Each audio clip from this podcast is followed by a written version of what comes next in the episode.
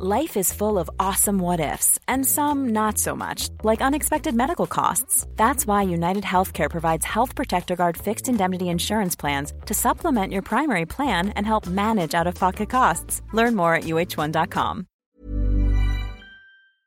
Coucou, c'est Fab. Coucou, c'est Mymy. Et bienvenue dans. On a raté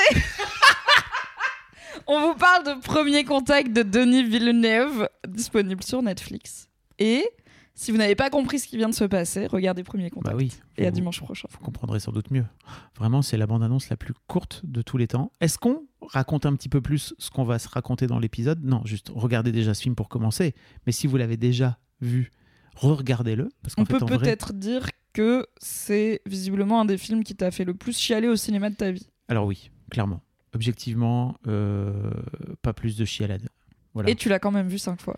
Je l'ai vu beaucoup de fois parce que pas parce que j'aime pleurer, peut-être. J'en sais rien. Et c'est quand même un film de gros nerd et de science-fiction, donc on va vous parler un petit peu de linéarité et tout ça, ça va être super. Rendez-vous dimanche prochain. Salut, bisous. Hey, it's Danny Pellegrino from Everything Iconic. Ready to upgrade your style game without blowing your budget? Check out Quince. They've got all the good stuff shirts and polos, activewear, and fine leather goods, all at 50 to 80% less than other high end brands. And the best part?